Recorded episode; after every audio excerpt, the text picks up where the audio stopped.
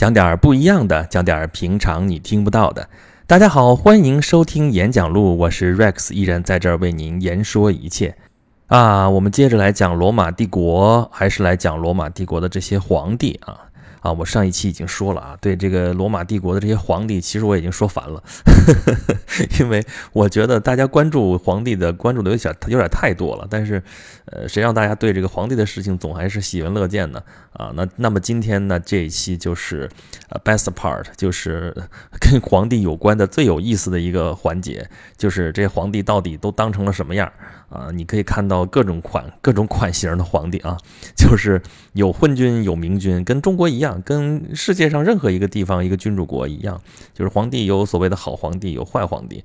那么今天我们就来给大家掰扯掰扯这些呃皇帝，他们都是是干了些啥事儿啊？首先，大家是爱听好皇帝的故事呢，还是坏皇帝的故事呢？我打赌啊，就是绝大多数的朋友估计是爱听坏皇帝的故事，因为坏皇帝有故事，好皇帝也不是没有，但是好皇帝这事儿吧，就太正儿八经了，大家觉得没意思啊，就喜欢看那坏坏的冒油了，坏到什么样的，就就是其实是激发人的想象力的那种。哎，我偏偏往后面放，咱先讲讲好皇帝，讲讲明君啊。那个中国这边的这个君主来说，我们的。呃，儒家的一个传统啊，儒家的一个理想就是明君贤相治国。所以《三国演义》为什么那么大行其道？就是呃，刘备和诸葛亮这对君臣是非常非常符合中国的这个明君贤相的这个传统的，对吧？还有之前的齐桓公跟管仲啊，还有什么那么几对啊？那个唐唐太宗李世民，还有他的君臣这个关系也很和谐啊，明君贤相。但是你满可着中国历史几千年，你那么找吧，总共也没有那么几对儿。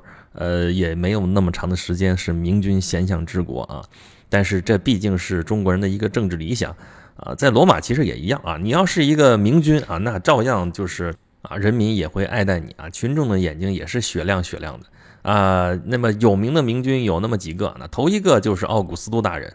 那没得说啊，开创罗马帝国几百年的基业，那没两把刷子，你好意思出来叫奥古斯都吗？我们说奥古斯都那是多么神圣的一个名字啊，是不是啊？那么后面呢，公元二世纪的那个安东尼王朝啊，就是公元一百多少年的时候，二世纪嘛，呃，有那么几位也还不错，号称是五贤帝啊，就就不是贤帝啊，不是那个兄长贤弟那个贤弟，五个比较贤明的皇帝。啊，就是什么聂尔瓦、图拉真、哈德良、安东尼庇护和马可奥里略啊，行吧，行吧，我咱们说过啊，咱尽量少说人名啊。但是前面咱们提过的几个人名，这个地方大家可以再听一耳朵啊。比如说哈德良，就是咱们前面提过吧，哈德良长城啊，在英国修的那个长城啊，把那个基本上就是把现在那个苏格兰和英格兰给隔开的那道呃长城啊，那其实没多长啊，那那那岛能能有多宽呢，对吧？啊，还有那个安东尼庇护啊，咱们前面也提过一点他的故事，呃，这个人更有意思了，就是咱们在中国的历史书上其实就有他的那个身影啊，就是说我们中国史书上曾经记载过，说跟这个东汉桓帝送过象牙，有一个大秦王安敦啊，据考证这个安敦就是这个安东尼庇护啊，这翻译的问题啊，好吧，那这几个皇帝好好能好成什么样呢？啊，头一条就是要有自制力啊。啊，咱们孔夫子讲嘛，叫克己复礼啊。这四个字我小的时候死活就听不明白啥意思。克己复礼，后来稍微大点才明白，克己就是克制自己的欲望，就是要有自制力啊。复礼嘛，就是复兴周礼啊。这是中国的这一套啊。那么在罗马帝国也一样，你照样得克己啊，就是要有自制力，就是生在权力的巅峰，你一定还要更有自制力，因为没别人能治得了你了，只能自己治自己。啊，这为什么要这么干呢？你否则这真的是高处不胜寒啊！啊，比如说头一条你要克制的是什么？就是对权力的欲望啊。越是在权力的巅峰，越是要有这方面的自制力啊。你可以不克制啊，说我好不容易当皇帝了，那可是可不就为所欲为了？有啊，后边我们有的是那种坏皇帝的例子。但是如果作为好皇帝的话，这个克制力是给你加分的，而且会加好多好多分。比如说这个奥古斯都，那就是一个啊绝对的表率。啊，咱们说过，奥古斯都是以一种再造共和的这个面目来出现的啊。他继承的是凯撒的政治遗产，凯撒就是因为他太直接了，就是说那个就是太独裁了，所以他被赐死了。那么奥古斯都吸取这个教训，就是我不称帝。我刚咱们说了吗？叫元首啊，最多叫元首，就第一公民就到这个程度。然后呢，他其他的说兼职兼了一堆职嘛，说你我们说靠兼职来掌握权力嘛。但是他很多有几个重要的职位，他可以安插我自己的人，但我自己就不兼了。比如说啊，罗马人其实也很迷信的啊，就是某一年说这个罗马天灾人祸啊，不是不是，这主要是天灾吧。啊，罗马人就觉得这些灾是怎么回事啊？啊，就是中国人讲天人感应嘛，天上有什么灾难，就地下实际上你是君王哪儿做的不好啊，或者说哪儿治理的不对啊，怎么怎么着？罗马人一样这么琢磨，说天上下降灾，神明发怒了，那为什么呢？哎，他们研究了半天，说不知道，我估计是谁拍马屁说的，那是因为奥古斯都没有做执政官。啊，这么重要的一个职位，他没有去兼职，这事儿就所以说天怒人怨，所以就到处是天灾。那怎么办呢？啊，那人就冲到元老院说啊，元老你赶紧通过啊，让奥古斯都赶紧成为独裁官吧。这个独裁官叫 dictator，叫迪克忒多嘛。啊，我们现在说谁谁谁是独裁者，用的就是这个词儿啊，dictator 啊。就现在我们是一个指控啊，说谁谁谁是独裁者啊，就是 dictator。但那个时候在罗马，这是一个正儿八经的一个职务啊。这个职务后面啊，就是经常出去的时候，后边带着一队士兵啊，后边每人肩上扛着一个树棒，树棒上面插着把斧子，这叫什么东西呢？叫法西斯啊。法西斯这个词儿就从这儿来的。啊，所以这罗马人民群情激昂，都跑到元老院那儿去说，那个奥古斯都怎么着，你得当那个啊终身独裁官，而且带着二十四副法西斯那个树棒，就到奥古斯都跟前，就苦苦哀求说，你赶紧当那个独裁官吧。结果奥古斯都坚决坚决不答应，严词拒绝，怎么说都不干啊，甚至当场就把自己衣服给撕掉了，说啊我是坚决维护共和政体。你说这多假惺惺，明明就他其实正是这罗马帝国的开创者，但是他还说我要。啊，坚决捍卫共和政体啊，这叫什么？这叫自制力。但是它更加应该叫什么呢？这叫政治智慧。就是该是你的就是你的，不该是你的就不是你的。因为他是靠这种姿态来上的台，他不能亲手把自己放在火上烤。什么意思？就是我是那个维护共和政体，然后我大家把我尊为呃奥古斯都啊，怎么怎么着的？这时候如果我真的是当了这个独裁官，那我不就变成了我是为了贪恋权位，我那名声就就坏掉了。所以他不能这么干。这事儿就跟中国的曹操一样嘛。曹操就这样说：“我是大汉丞相，这是我的法理的一个职位，对吧？我其实已经掌握了这个汉帝国，就当然是啊，除了吴蜀之外，其他的这个天下的这个范围之内啊。当时东汉末年是十三个刺史部。”呃，这个吴国大概只有三个，蜀国你别看地图上那么大个儿，其实只有一部啊，只有一州，就是益州这益州，好，这词儿那么绕啊，这个益是利益的益啊，就是益州这一个州啊，别看蜀国那个地图上看的那么大个儿啊，吴国也一样，吴国你别看有那么大块那块地盘，恨不得比北边那个魏国的地盘还大。但实际上，你要知道，那只有三个州，那是地广人稀，而且都是崇山峻岭啊。北边不一样，你算算，刚才十三个州，最后除掉吴和蜀这四个州之外，剩下的不就九个州吗？这九个州可都是中原腹地啊。这在古代中国，在那个时代的时候，经济是最发达的，人烟最稠密的地区。所以，为什么魏蜀吴三国吴吴和蜀要联合那个对抗魏呢？就是因为魏国是最强。就是曹操扶植的这个政权已经占领了北方九州之地，已经占领了中原腹地啊！他在这个范围之内是称孤道寡，已经做到了魏王。人家劝他再进一步的时候，他就说我不干这事儿了。天命如果真在我的话，让我当周文王。那意思就是我儿子可以这么干，我不能这么干。他知道的很清楚，就是这个权力已经在我手里了。那么那个名义，那个皇帝的名义，其实根本不重要。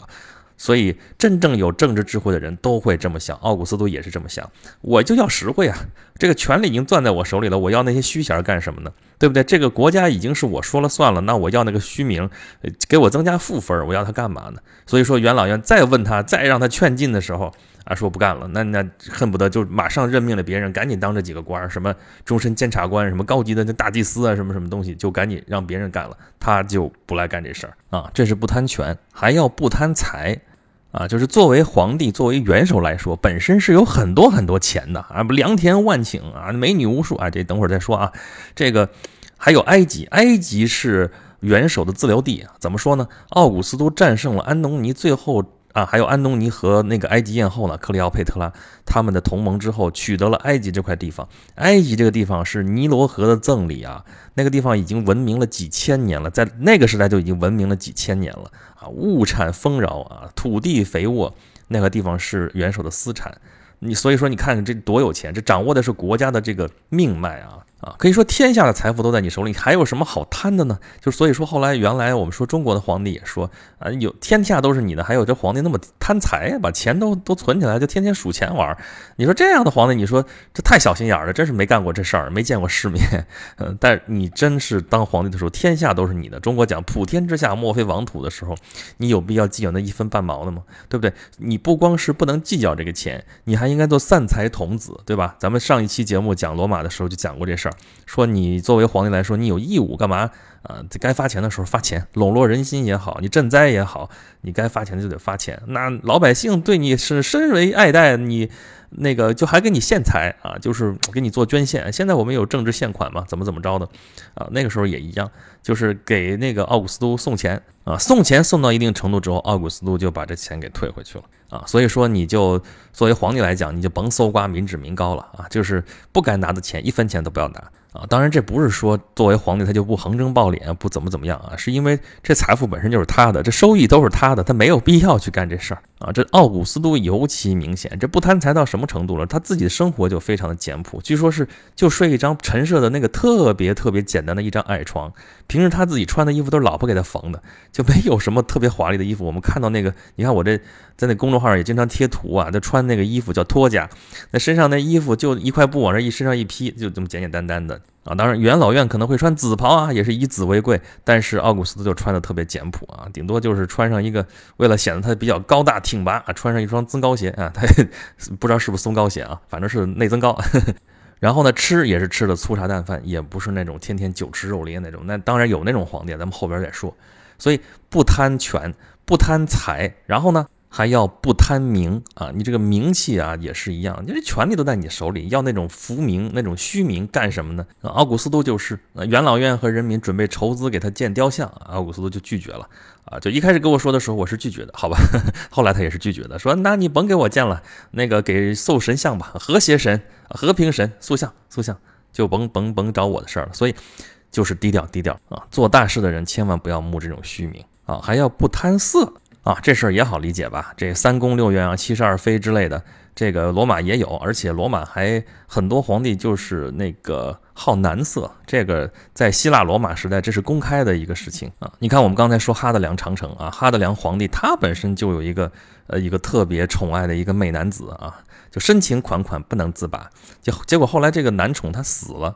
死了，他就又把他的爱又转向了他的养子，就是我们刚才说那个安东尼庇护，这是帝国的继承人啊，相当于他把他把皇位就传给了自己的 这个同性恋男友，这事儿我们现在听觉得不可思议啊，但那个时代大家也没把他怎么样，就所以在那个时代这些事情都是算是正常的，这也是从希腊来的传统，当时的地中海沿岸的这都有这样的传统啊，所以对皇帝其实你可以宽松一点，但是你别过分啊，就是你对男色再怎么痴迷，你在这个正常范围之内也没有什么大问题。啊，所以你看，要当一个好皇帝多么不容易啊！这个尤其是这个严于律己型的，这不贪权不贪财啊，不贪名，还不贪色啊，而且还得心胸开阔，不记仇啊，勤勤勤恳恳，这个日理万机，真就是把自己累死了，累死拉倒。这种皇帝，反正是这就叫好皇帝啊，但是确实也够累的啊。啊，这还没完呢，还有那四处奔波型的，就是你这马上皇帝，就是他当兵嘛，要到处跑。你帝国那么大，罗马越打越大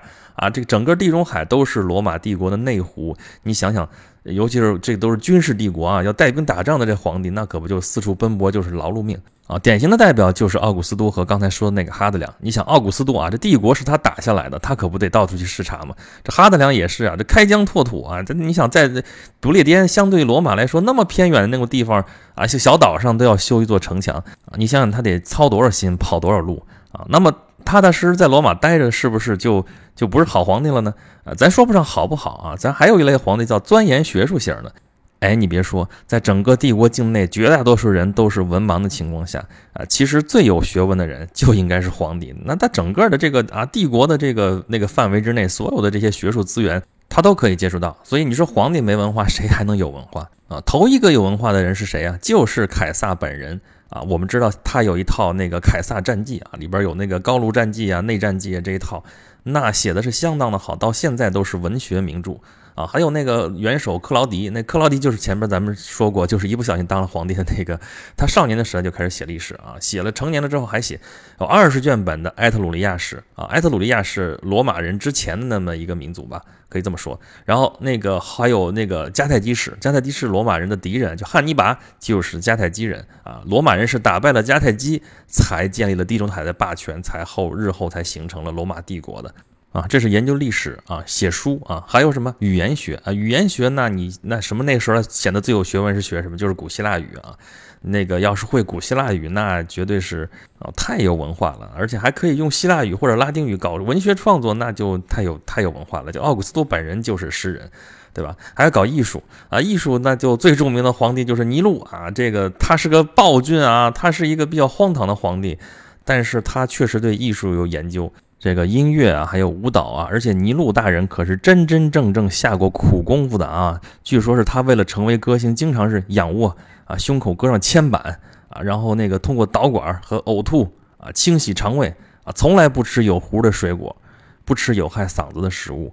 就这样练的真是下了苦功夫了啊！终成一代天王巨星，这个而且唱什么内容都是歌，不是唱流行歌曲啊，对吧？男欢女爱什么那套，那那人才不唱那玩意儿，唱的全都是古希腊著名的悲剧，什么俄狄浦斯啊，什么俄瑞斯特斯啊，好吧，这又是外国人名，咱不说这事儿了，反正就是古希腊悲剧啊，就唱这东西啊，唱的时候戴上面具，穿上戏服在那，人家表演对吧？连唱带表演，这音乐剧啊，是不是？啊，但是也有不喜欢听这个节目的，但皇帝在上面，你又不好随便撤，怎么办？所以就有这样段子说。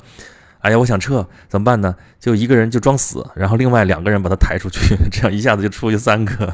啊，这个尼禄呢，他不光是爱好艺术，他还爱好建筑学啊啊，喜欢盖房子。哎，这事儿也是一个比较有意思的。这个你说当皇帝不务正业，这事儿中国也有啊。中国不是有那个木匠皇帝，就是那个天启皇帝嘛啊，天天躲在宫里边，就是打那个亭台楼阁，打的是栩栩如生啊。那个国家大事别来烦我。欧洲这个历史里边也有像类似尼禄这样的人，就著名的路易十四，路易十四太阳王，你看啊。这是绝对的一个有绝对权力的这一个君主，但是他呢跟尼禄有一个爱好，有一个共同的爱好，就是也喜欢登台表演，就是喜欢登台跳芭蕾舞啊。芭蕾舞就是在路易十四的大力推广之下才啊风靡整个欧洲宫廷啊。路易十四登基的时候年纪很小，所以他很年轻，他就喜欢跳舞，就自己登台，然后跳到三十几岁实在是跳不了了，这才不得不下来。但是他一直还资助这个呃艺术事业啊，资助那个舞蹈，资助戏剧。啊，这就是路易十四。这个法国宫廷也有这样的传统啊，一直到路易十六，就是上断头台的那位，就号称是锁匠国王啊，喜欢修锁啊。反正这些艺术家皇帝赶上了之后，你就觉得他投错胎了啊。中国还有什么啊，宋徽宗啊，什么这也是，你就觉得他应该不是一个皇帝，他应该是一个呃艺术家啊。岂止是艺术家呀，在罗马帝国这边看的话，还有人是哲学家，真真正正的是哲学家哦啊。比如著名的那位哲学家皇帝就是马可·奥里略啊，你爱叫他奥里略还是奥略流都行啊，反正就是翻。译的问题啊，他有一部著名的人生哲学宝典，叫做《沉思录》啊。这事儿我记得咱们温总理当年还给推荐过，就是《沉思录》啊。他信奉的其实是叫斯多葛主义啊。你甭管这主义怎么怎么着吧，反正他就是一个呃古希腊的一个哲学流派啊。这个他就是这么一个哲学家的皇帝，他其实很符合柏拉图的那个《理想国》里边那种。社会架构啊，就是柏拉图老先生认为，这个理想的社会应该是由一个哲学家来当国王啊，所以马可·奥里略也是这个时代啊五贤帝时代当中第五个，也是最后一个呃比较好的皇帝，比较贤明的皇帝啊。除了这几位前边说奥古斯都，还有五贤帝，还有其他几个几位皇帝之外，剩下的皇帝真的就啊有些要么就平平庸庸啊，有些就甚至就更著名了，著名就因为他是荒淫无耻型的。这个有关于荒淫无耻型的罗马皇帝究竟怎么个荒淫无耻法呢？啊，我相信大家已经等了半天，等得不耐烦了。但是这期节目时间已经差不多了，我们下期节目再讲好不好？不好也没有办法，要不然有本事你来咬我。好，如果您对我们的节目有任何的意见和建议，欢迎关注微信公众号“轩辕十四工作室”啊，在里面给我留言，跟我交流啊，感谢支持，欢迎吐槽，求扩散。啊，另外，如果您在出版一本书，或者是拍一部戏，啊，或者是运营一个自媒体这些方面有任何的疑问的话呢，啊，欢迎您在在行这个 APP 上面搜索崔岩啊，岩就是演讲录的这个岩啊，在上面可以直接约我面聊啊，这个是有偿咨询哦。啊，或者您可以在刚才说的那个微信公众号“轩辕十四工作室”下面的自定义菜单当中啊，中间那一项约 Rex，点进去你就知道怎么回事了啊。那么这期节目就是这样，我们下一期接着讲这些荒淫无耻的罗马皇帝，再见。